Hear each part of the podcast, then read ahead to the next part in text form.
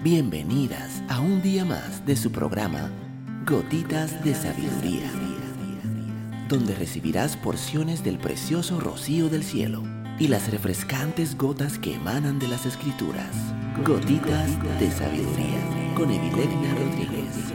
Saludos, mi nombre es Evilegna Rodríguez. Bienvenida un día más a tu programa Gotitas de Sabiduría. Estaremos abordando el tema sobre las creencias limitantes. Son muchos los años que tengo de trabajar al lado de mujeres muy especiales, con un gran talento y un futuro brillante. Sin embargo, hay falsas creencias que en algún momento fueron infundadas y les han impedido avanzar.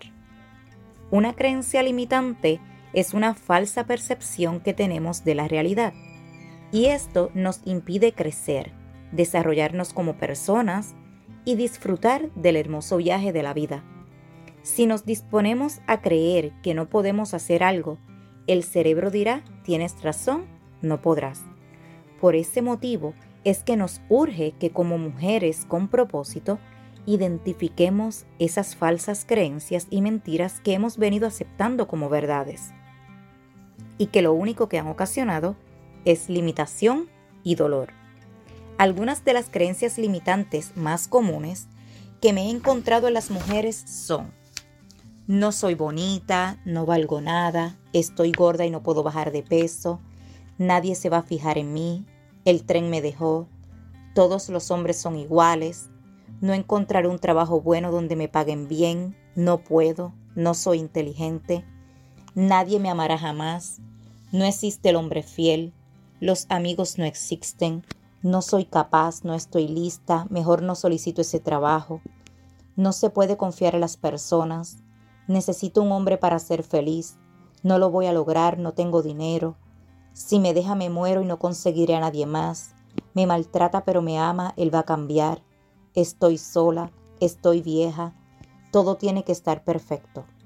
En fin, la lista podría seguir y seguir y seguir. ¿Con cuántas de las afirmaciones anteriores te identificas o cuáles creencias sumarías?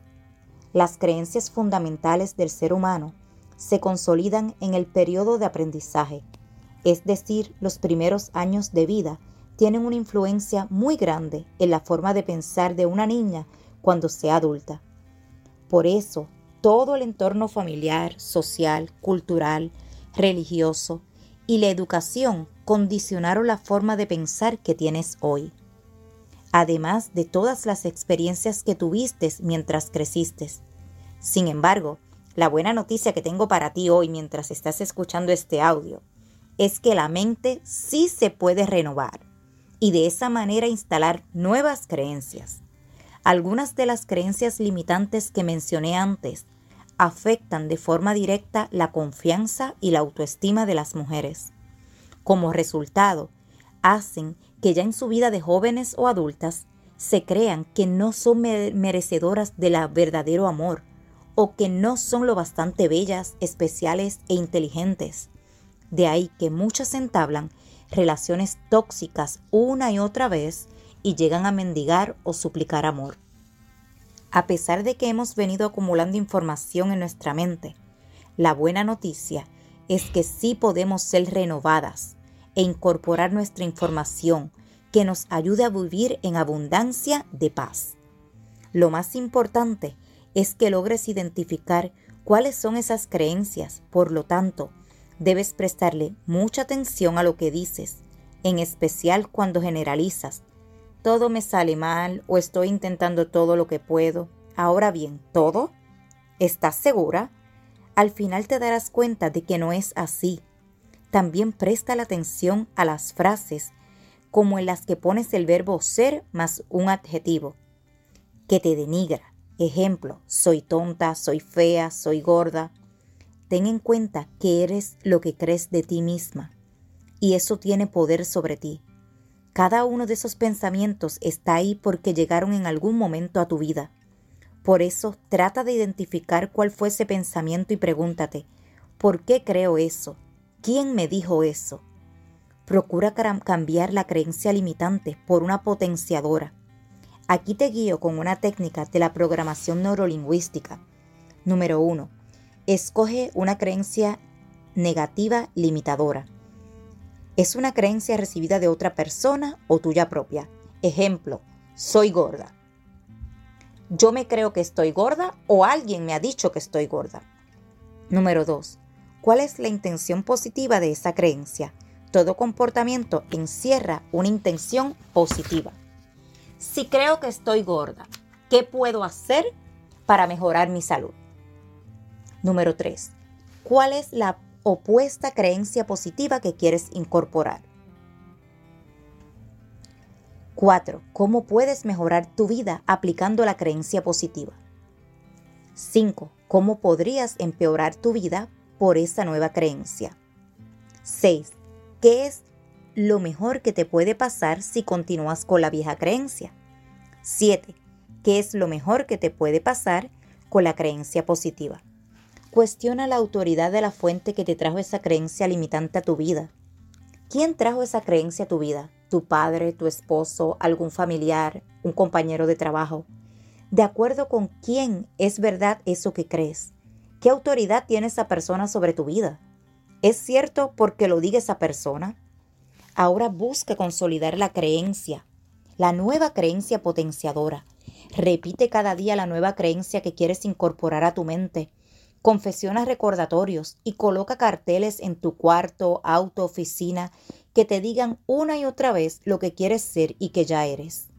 Además, empieza a entrenar la nueva creencia a través de los comportamientos, conductas y lenguajes asociados a la misma. Es decir, todo tu ser debe empezar a caminar creyendo que ya es. Ve a la Biblia y pregúntate qué dice Dios sobre el asunto. Es vital que encuentres tu verdad espiritual, la creas, camines basado en ella y la vivas día a día. Renovar la mente nos permite ver las cosas como las ve Dios. Creo en la programación neurolingüística, en la psicología y en el coaching. Sé que ellos nos brindan recursos muy valiosos, pero ninguno de ellos tiene el poder de la palabra de Dios, la cual es nuestra verdad y nos permite reconocer quiénes somos en realidad por eso vale la pena acercarnos a ella. Es necesario renovar la mente. Cuando esto ocurre, seremos capaces de comprender con más facilidad la voluntad de Dios, la cual es buena, agradable y perfecta. Recuerdo que hace poco tuve que enfrentarme a uno de esos gigantes que en lo personal me había intimidado por años. Sin darme cuenta, una y otra vez me había repetido, entre otras frases, que era muy difícil para mí, que no podía hacerlo. Entonces, un día la vida me puso delante de él y tuve que orar mucho para pedirle a Dios la fuerza, la paz y la sabiduría. Además, recuerdo que hablé conmigo misma y me dije que yo sí podía, que era capaz y estaba lista para enfrentarlo y aprovechar la oportunidad. ¿Sabes? Todo salió bien. Una vez más confirmé el poder que tienen las palabras y los pensamientos en nosotras. Ellos nos hacen brillar o nos pueden opacar. Es necesario renovar la mente. Cuando esto ocurre seremos capaces de comprender con más facilidad la voluntad de Dios, la cual no debes olvidar es buena, agradable y perfecta. Si esta gotita de sabiduría del día de hoy ha bendecido tu vida, te pido que la compartas con otra dama, no sin antes dedicar este día de hoy a conocer qué creencias limitantes han puesto otros en tu mente.